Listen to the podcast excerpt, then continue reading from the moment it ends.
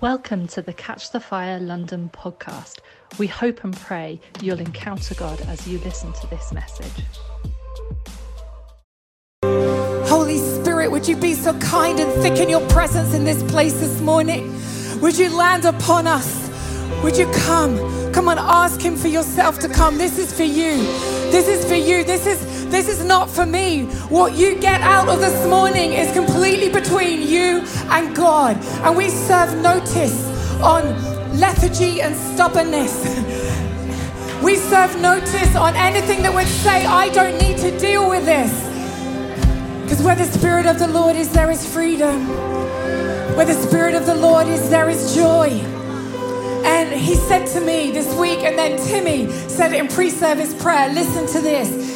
Jeremiah 23, I love this. Verse 9. It's not my word like a fire, says the Lord. Not my word like a fire, but it's like a hammer that breaks the rocks to pieces. He's coming like a hammer this morning, not to hammer you, but to hammer and crush the things that are built up around us and I'm going to be explaining strongholds. But I'm going to, I just want to, this is like a, a health warning this morning. If you want to keep your demons, the door is there.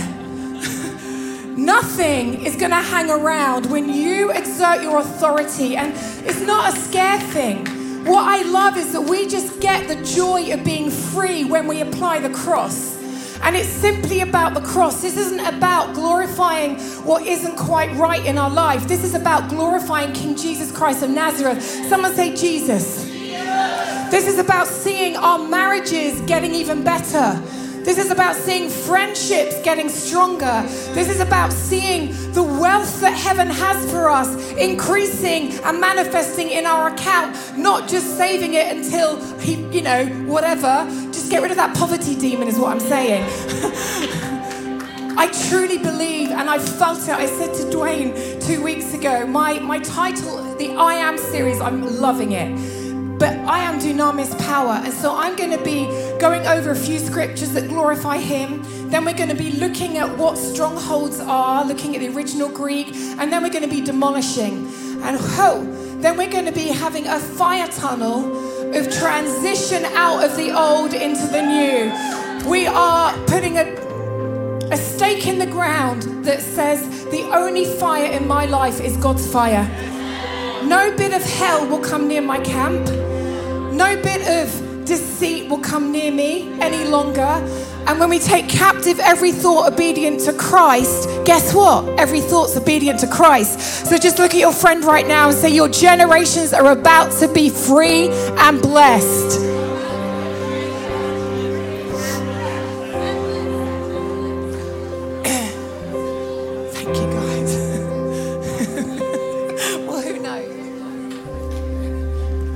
Feel it in my bones he's about to move.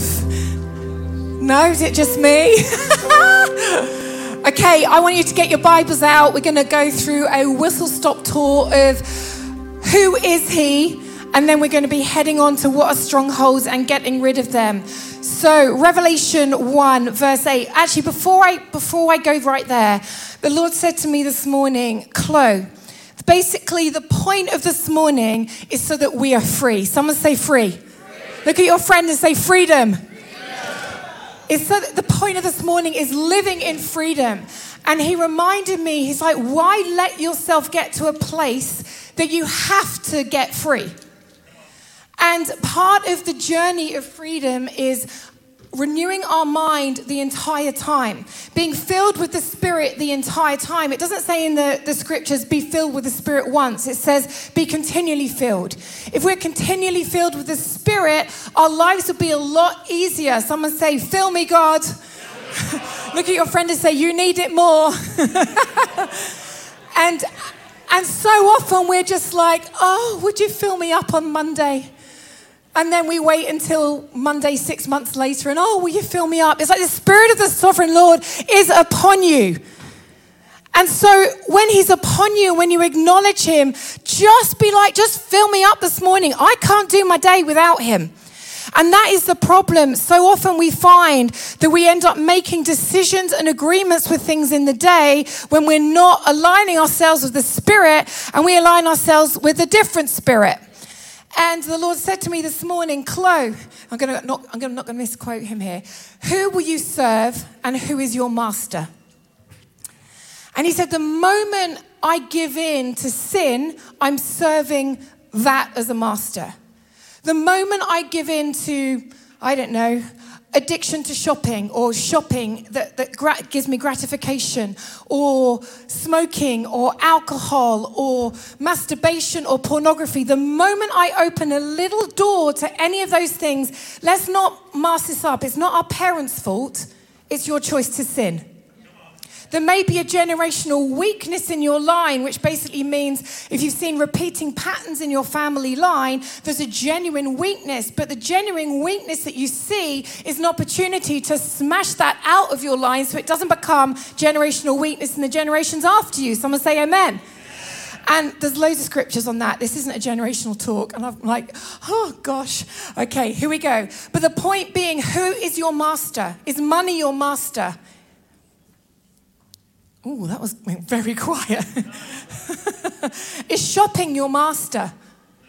You know what? I, in the early days of marrying Stu, it was crazy because I was coming out of anorexia. Anorexia was a stronghold in my life. And then bulimia became a stronghold in my life. And then making myself feel better became a stronghold in my life. And a stronghold basically means something that has a stronghold on you.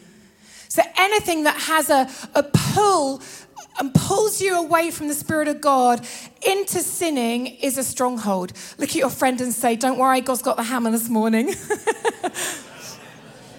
Ministry can become a stronghold. I have to go. I have to do this. And it may be because of finance. We look back over our previous life and we're like, oh my word, I didn't actually enjoy being on the road, but we were asked to go by various people. So we ended up going, and it became a, a repeating pattern of, I can't say no.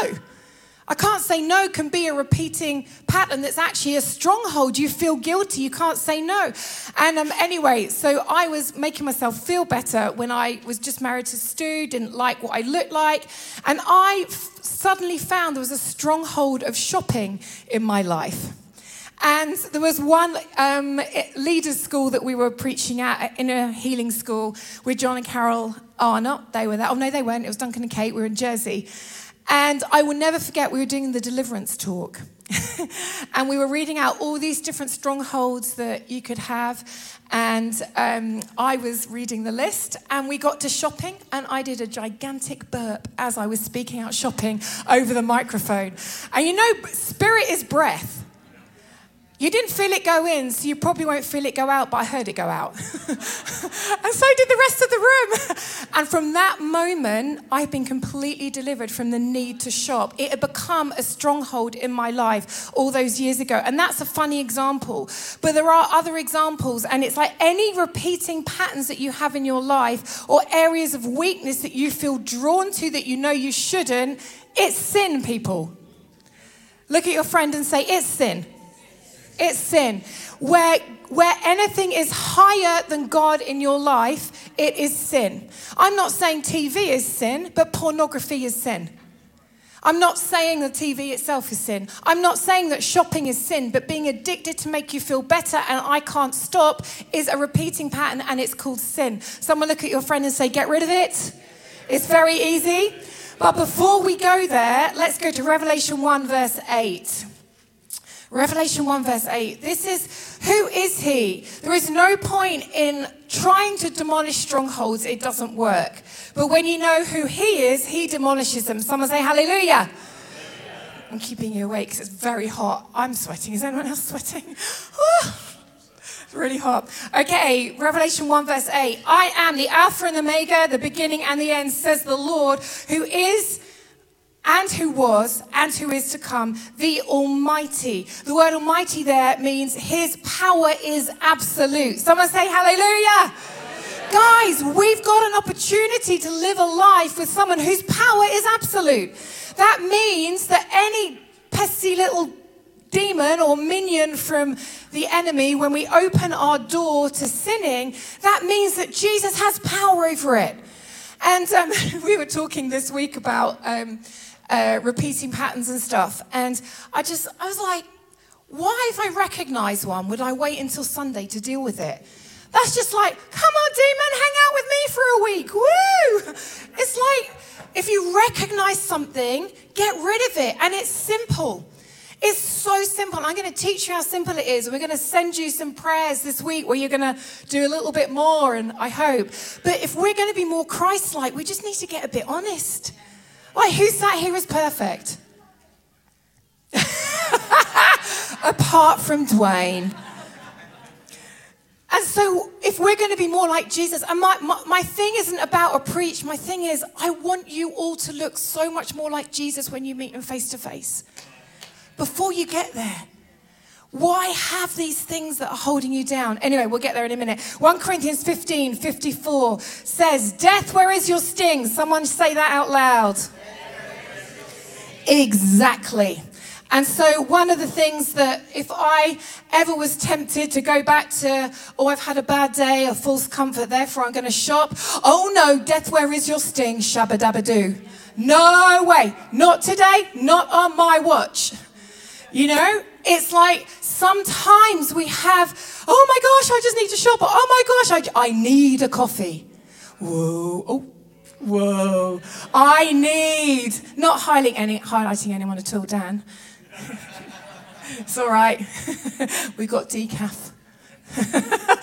I need, I need to do, I need this, or if I don't do this, X, Y, Z, like repeating patterns. Just think about them as we go along to see if you've got any in your life. And you have. If you haven't, ask your spouse or your friend and they will tell you. 1 John 4, verse 4. Who is he? He that is in you is greater than he that is in the world. Hallelujah. And so, how much more fun do we get to have with him? Like, if he's greater than he's in me, then all these little mosquito demons, they're just like little itsy things you can go zzz, squish the heads of those mosquitoes. The more we squish, the freer we are. And it's capturing, it's taking captive every thought obedient to Christ. It's catching ourselves. It's saying, you know what? I recognize that this is a repeating pattern. In the name of Jesus, put the cross of Christ between you and that thing. He who is in you is greater than he that's in the world. Matthew 8, verse 1 to 3. God is willing. He wants you healed. But the question for you is, are you willing?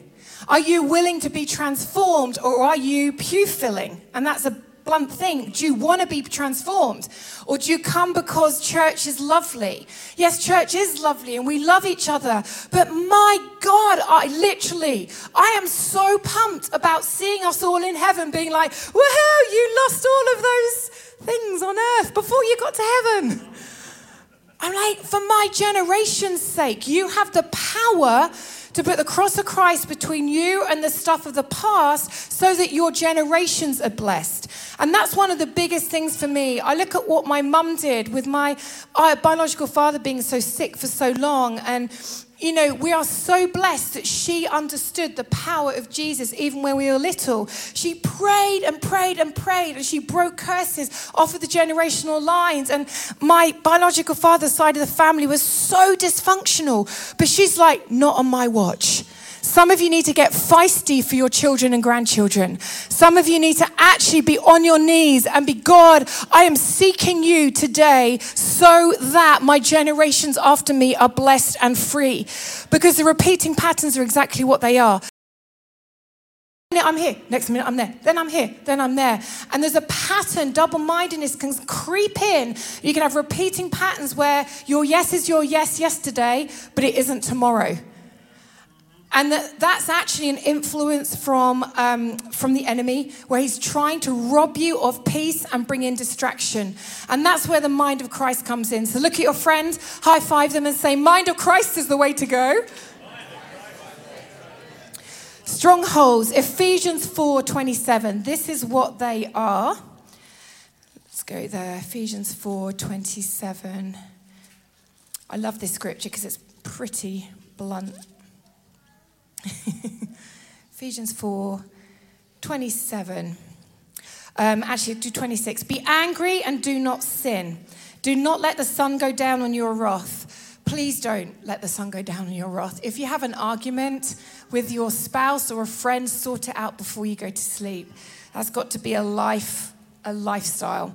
Verse 27 Do not give a place to the devil. Give there is a supply, is a gift, is extending, is bestowing. It's saying, do not give a gift of a place. The word place there is topos. It's basically a portion of space or room where you give Satan authority. The original word there, topos, basically means you've given authority to the devil to have a foothold, a place, a portion of your land in your heart. Someone say, uh oh. The moment we open doors to the enemy and sin, he's got that piece of land, in quotes, in our heart or our mind.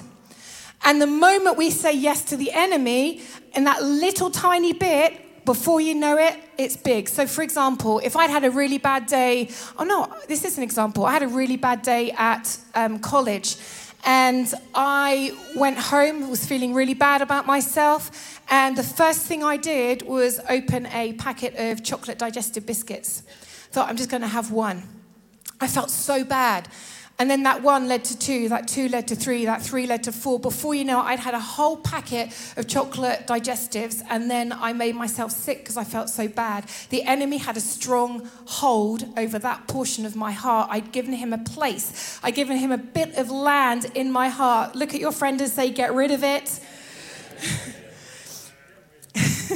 A place, a portion, or space marked off or designated and assigned to something with power and authority and inhabitation.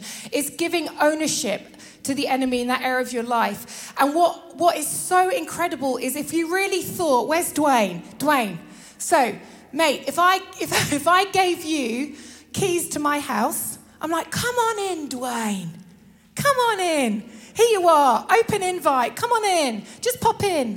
Now what? You have some food. Open the fridge. Make yourself at home.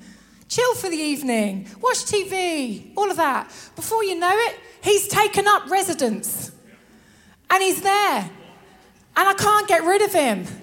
He's an elite. he won't give me my keys back. and I'm like, what in the world? You could no no, you, you have to go. But you invited me in. You gave me your keys. I have authority to use keys. And that's why in scripture I love it because it says, you know what, you've been given the keys to the kingdom. I think it's in Luke, I might be wrong. You've been given the keys to the kingdom. And you've, you've been given the authority to forbid or permit, to bind and loose, forbid and permit. And when we give the authority to be like, come on in, right there, you, are permitting the enemy to do whatever he wants in your camp, in that area of your heart. There are very few evil people in the world. I really, truly believe that. There are a lot of influenced people by darkness. And if we're going to shine brighter, we need to get rid of these strongholds. And so it's time to take your keys back. Someone hold your hands up and say, Give me my keys back. And I wrote earlier, I was journaling, Satan's taken up residence in too many areas of people's lives. It's time to take your keys back. Uninvited and invited. Uninvited is generational, and there's a weakness in your life, or something's happened to you, and then in that moment you've made an agreement. It may be fear, it may be anxiety, it may be addictions, it may be just frustration or anger. Every reaction is an opportunity for healing. So if I like, and blur. Where's that coming from? In a moment of weakness, where's that reaction coming from? There's an open door somewhere. Oh my gosh, someone say, shut that door. Take your keys back. Strongholds form um, as a result of sin. You can't blame your parents for the sin you do today, it is still your choice. And so often, we, you know, someone said to us a couple of, a couple of years ago, they were a bit rude. Um, they said something that was a bit rude. And she's like, oh, hold on. The way you said that was quite rude. I'm allowed. I'm, up, I'm from up north. I'm allowed to be rude. It's, it's what we are. It's what you are. You don't, you don't get to blame a county for your rudeness. For the love of chickens. it's like, seriously, you, blame shifting and saying, oh, it's not my fault, it's not my fault. How often do we say that? It's like, just take responsibility for the way you spoke and get rid of it. Stop blame shifting. And this is me preaching to me as well. Strongholds are habits, patterns, belief systems that Satan establishes in our thinking, in our behaviors that we see as true and acceptable, acceptable, but they're actually ungodly or worldly. I had a, um, I didn't know this until my husband pointed it out. Every time I, all right, shh don't know what it is yet. Every time I heard an ambulance, I absolutely had this rush of fear in my heart. And I'm like, oh my gosh. So I'd ring Stu, I'm like, are you okay? He's like, I'm walking the dog. I'm like, oh, yeah, of course you are. And it went on. Life would be full of fear and worst case scenarios. Something's bound to have happened. What's going wrong is bound to happen. Here we go again. All those are strongholds. And honestly, it doesn't happen anymore. I'm like, oh my word, I can't believe he was right. He was right. But but sometimes oh people, come on. Sometimes should I say one about you now? Oh no, that's that's being naughty. Um, but we have these repeating patterns that God wants to come in and sever and demolish so that we can be free. And half the time we don't even realize we're living in it. Half the time we don't realize you have an automatic response. You come home from work, open the fridge, look to see what's in there, grab the nearest thing. Often it's a form of comfort and it becomes a repeating pattern. And before you know it, it's an open door. I need another coffee. No, you don't. You need Jesus. And then when you've been to Jesus, then have a coffee if you still want it. And so it's those kind of things we're looking at, as well as what people say is the, you know, you don't like to talk about it pornography, mas- masturbation, sexual sins, all of these things that become so strong in some people's lives. And then shame comes in. Shame, fear, control cycles start to happen. And the biggest thing that I want you to know in this room today there is no shame. Because shame in its own right can lead to us not getting free. And that's just the devil. He doesn't want you to be free. Look at your friend and say, You're beautiful. You're amazing. Okay, then go to James 1. Oh, no, we've done James 1, verse 6. Secret sin. David and Bathsheba, they had secret sin. That was a stronghold. In the natural, strongholds are fortified dwellings and secured enclosures. But in the spiritual, they are they're kind of like they're spiritual and they're mental and they're, there's a fortress. And behind the fortress, some of the things that we shouldn't be doing hide. And that's what we're getting rid of today. Just put your hand up if I've been talking, you've recognized and recognized any repeating patterns in your life or anything you need to deal with. Wow, thanks for your honesty. Look at that. Come on, I have. I'm like, I dealt with stuff this week, and I'm like, oh dear Lord Jesus, I could feel it brewing. oh. So, where do they come from? You may want to write this down. Generational weaknesses I've talked about. Oh, my dad used to do that. Oh, my mum used to do that. Therefore, I've learnt that. And, you know, does, I can't remember. It's simple things like even when mum used to cook, cook a roast chicken, she'd do it in a certain way, always. So, I thought that was the way you do it but it's because she's had it come from generations. That's not a stronghold, but that's an example of how easy it is that things get passed on. And Stu's like, no, no, you I said, no, no, you have to do this to a roast chicken. And he's like, no, you don't. Who told you that? I said, mummy told me that. Oh, of course she did. and, and so that's, an, that's a fine example. But there are generational curses that also repeat in the same ways. Anxiety and fear is huge. Put your hand up if you want to, if you've ever suffered anxiety or fear. Yeah. Well, right now, in the name of Jesus, we just declare that that stays away, never comes back, and we claim the blood of Jesus over every one of our hearts and minds. Areas of sin that have become our lifestyle, that's where they come from. Rebellion. You choose to do wrong and sin by choice. So, Um, oh, how can I give some examples that aren't going to? So, you know, even, ye- even yelling. getting frustrated, walking out of a door, slamming it because you've had an argument with someone, I believe isn't okay.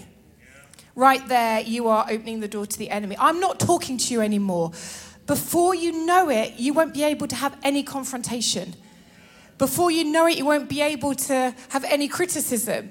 And so often we think it's a simple thing. You walk out of a door and you're angry and frustrated. Well, there's five strongholds there that we could pull apart and actually be, get rid of all of them.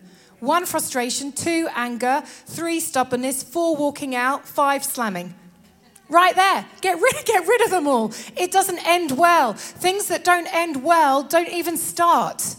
And that's what I'm trying to train myself to do. So, rebellion is another. Number three is the mind, ungodly beliefs. The mind and how we're structured in our minds. The moment we start to, we learn things out of a place of fear or anxiety, you start to repeat and do. So, if I have a learned behavior before the age of six that um, probably says, I don't know, um, what should I do? I'll do my eating one. That means I have to have comfort, and I only get comfort if I eat food. That's a learned behavior, and our minds start to learn behavior. So we need to have mind of Christ, and we need to get ungodly beliefs out and godly beliefs in. So look at your friend and say, "Godly beliefs." So, false comforts and all things, responses and reactions can be lying, stealing, wrath, swearing. Oh, someone, do you know, someone we were talking about something the other day and someone blurted out, Oh, like, oh, I'm so sorry. I don't know where that came from. I'm like, I do. right there. So I, I don't know where that came from. Probably a weakness generationally, where things even surprise ourselves. It's like, holy dooly, did I say that? Or uh, something I said to Stu the other day, we were um, paddleboarding, and I said something. He's like, don't speak that over me. I'm like, I don't think I did. Oh, I did. I'm like, where did that come from? And there's, there's all these patterns of behavior that we get the opportunity to kick in the rear and to squash. Just high five your friend, and I'm going to encourage you to stand. Pretty please. Can we have um, just real quiet pad in the background? And I'm going to ask that we, um, oh, we won't move the chairs yet. We're going to do ministry first.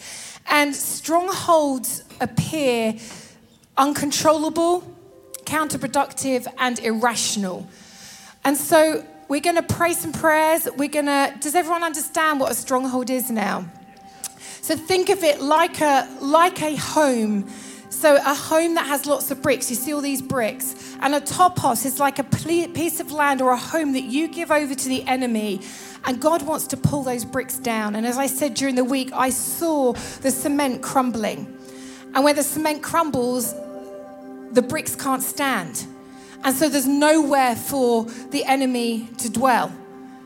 If you remove your will agreement. And and you know, sometimes we, we don't know when the enemy is here.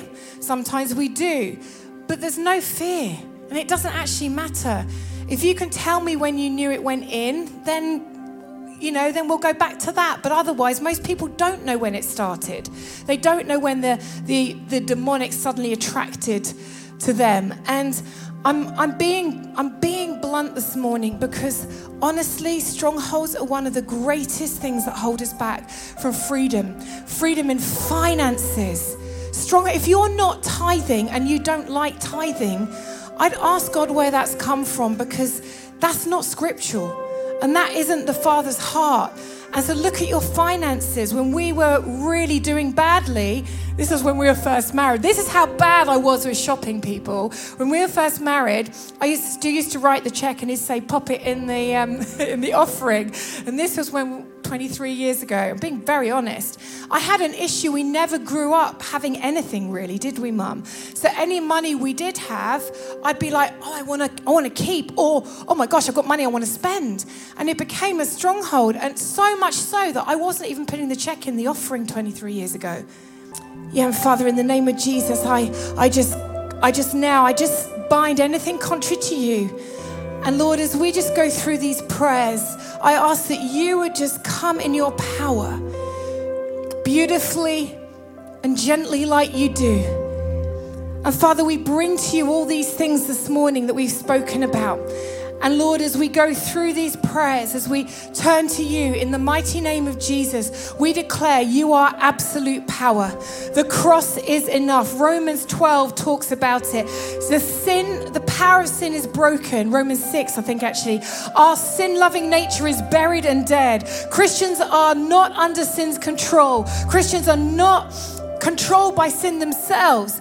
Christians are to give themselves completely to God. We are free and no longer in bondage or prison to the past or generational curses because of the cross. That's why you need to get your biblical stance on the cross so ingrained in your heart because the truth will set you free. As the Holy Spirit, would you thicken your presence right now? Thank you, God. Thank you, Jesus. And Father, at the start of this, we just declare that everything contrary to the Spirit goes where Jesus designs it to be for eternity, away from here, not harming anyone else. And Father, we thank you for your presence, that your breath is spirit. You are the Ruach, you are the breath of God. Would you come and fill us? Would you come and fill us? And even as I've been talking, I've seen that some people have actually just, the strongholds have just been lifting off just through revelation and have been tumbling down. But I want you now to ask Holy Spirit, do you identify any repeating patterns in your life? Ask Him, are there any repeating patterns in my life, Holy Spirit? You think you're getting somewhere in business, then you fail. You think you are again, then you fail. There's just not that breakthrough moment.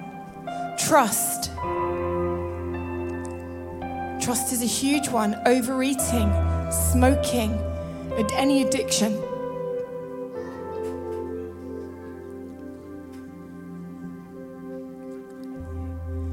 Just ask Him and be honest. Anger, frustration. Honestly, anger is, is one of the, the easy reactions to notice so get, let's get rid of it. I just felt as Chloe was praying then that there's some people here who struggle with consistency to what you know is right or consistency to even your own decision that you said I'm going to do this but then 5 minutes later it's part of the uh, the the the James thing of being tossed to and fro by the waves, but I just felt there are a lot of people who you, you keep stumbling because you end up looking in a direction that you decided you weren't going to go there, and then you keep going there. That's part of this stronghold thing. It's good. I can't help it. So identify those patterns. If you want to write them down, you can, or just hold them in your memory. Okay, and then together we're going to say this. Repeat after me. Father, today, I confess and bring to the light every stronghold and repeating pattern that is in my life. I confess and bring to the light every generational curse that is at work in my life or is dormant or is a weakness. I recognize them and I bring them to you this morning. I repent for any way that I have sinned and blamed others for my sin. And I repent today for all sins and resulting curses. And then just, just say what they are pornography, masturbation, overeating, shopping, reliance on coffee, reliance on ministry, poverty, whatever it is, just speak it out. Just speak it out. No one's listening to you, so don't worry about it. Just speak it out. Anything that's stubborn, desperation to be seen can become a stronghold desperation for your own thing, your own business, or your own ministry. If it's a stronghold, it becomes an idol. If it's an idol, it needs smashing. Just speak them out, speak it out. It says, confess your sins, so speak it out. Thank you, Jesus. And then just ask Holy Spirit. Oh, anger. Anyone say anger, frustration? We forgot about that. Anxiety and fear.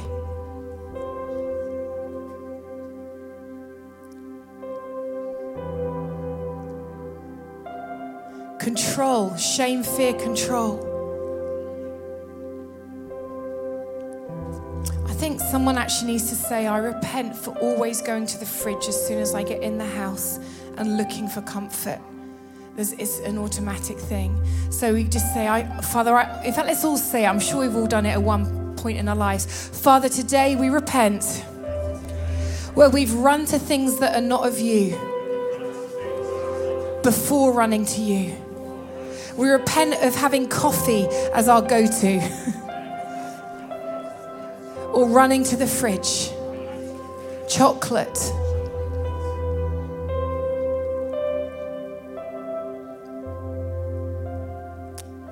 And just ask him if there's anything else.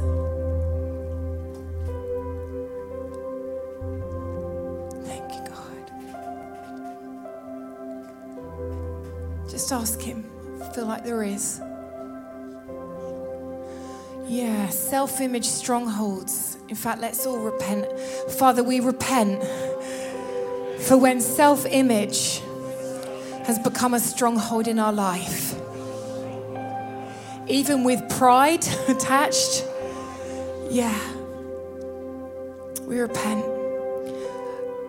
Okay, now we're going to forgive. And for some of you, this might be hard, but forgiveness is simply tearing up the IOU. It's saying, whoever said this or did this to me, we tear up the IOU. I'm not going to blame you anymore, basically. And so we're going to repent to debt together for when we haven't forgiven people, but we're going to forgive people that have influenced us. And it may be grandparents, it may be parents. Oh, my mum always did this. Yes, let's forgive them. We're not blaming them, but we're just tearing up any IOU. So here we go. Heavenly Father, as an act of my will, I choose to forgive parents, spouses, friends, teachers, and then just just speak out anyone. I feel like there's someone in this room who you were given a pornographic magazine by someone as a kid. You need to forgive that person because that was the open door. They were the people that led you into the pornographic lifestyle. And so forgive anyone who gave you a cigarette if you're addicted to smoking, alcohol. It's the, it's I, I choose to forgive them. Any generational curses, so mum and dad, grandparents, uncles, aunts, we forgive you all. We forgive anyone and everyone who has led me to a path of opening a door to a stronghold. Thank you, God.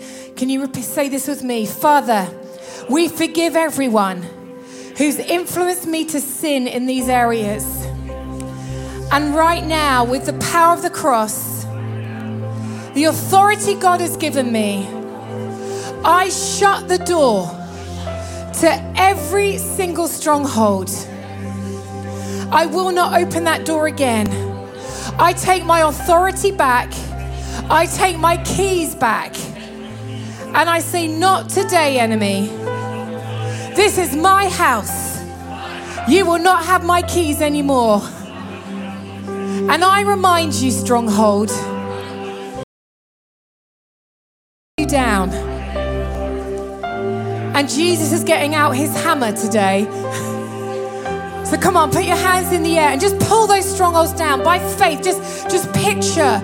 Some of you may want to kind of like kick those bottom bricks a bit, but, but whatever it takes, exert your authority over your life, over your generations. In the mighty name of Jesus Christ of Nazareth, we declare strongholds come down now. In Jesus' name, cement, you come out from out of the bricks, every bit. No more hiding, no more hiding. Come out, come out, and go where Jesus designs you to be for all eternity. Why don't you say that with me? In Jesus' name, every stronghold leaves me now and goes to where Jesus designs me to, it to be for eternity, not harming anyone else, and never to return again. I take my keys back. I empower the enemy to leave and I have the authority to command him to go. So you go now in Jesus' name. And, and then put a hand on your head and just say, Holy Spirit, fill me up right now. Come on. Fill me up, fill me up. He's breaking patterns of behavior right now. And you can I encourage you to just ask him to reverse what's been happening and to bring godly patterns into your life, into your environment. I feel like there's a stronghold that, that needs to be broken. If you find it really hard to pray, you're easily distracted. And I felt the Lord say, just give me one minute every day. Give me one minute, one minute. So we break the power of distraction over prayer life, a distraction over reading the Bible, the demonic strongholds of religion that have come down, generational curses, I banish you now in Jesus' name. I forbid you from maneuvering and I silence you. And we release the power of the resurrection of Jesus Christ of Nazareth upon every life, upon every family, upon every heart, upon every mind. And we call you to life. We call you to life. You are not who you're called to be when you are saturated with strongholds. And we call you to life. And we declare that the topos, the land in which we have authority, belongs to Jesus. Someone say your heart belongs to Jesus right now. Your mind belongs to Jesus. And just, just breathe him in. Come on, take a deep breath in. Deep breath in of his presence right now. Holy Spirit, would you fill every one of us up? Would you replace anything that is left with your presence and your power? Would you come and fill? Fill atmospheres. Some of you are yawning right now. That's okay. That's just Him filling you up.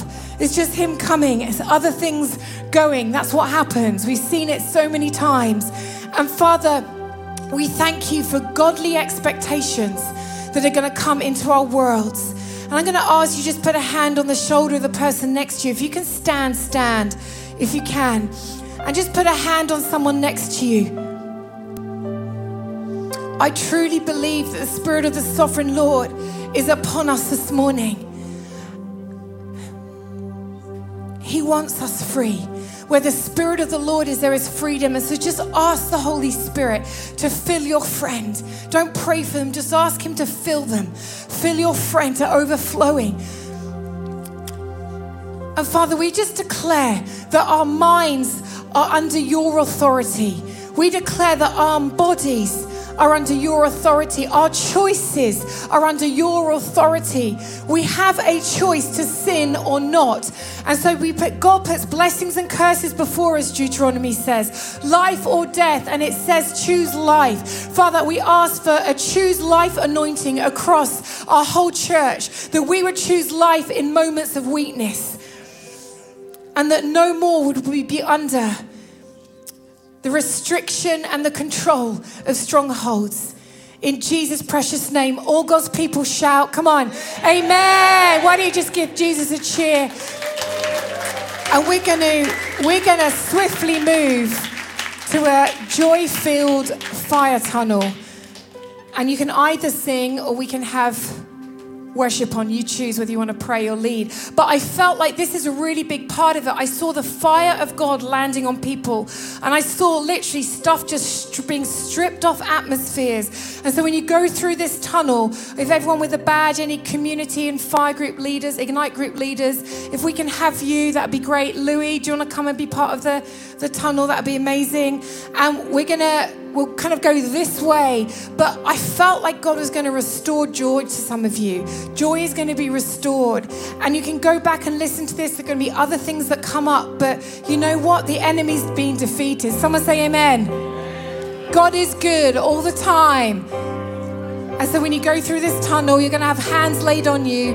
Remember that freedom is here because of Jesus.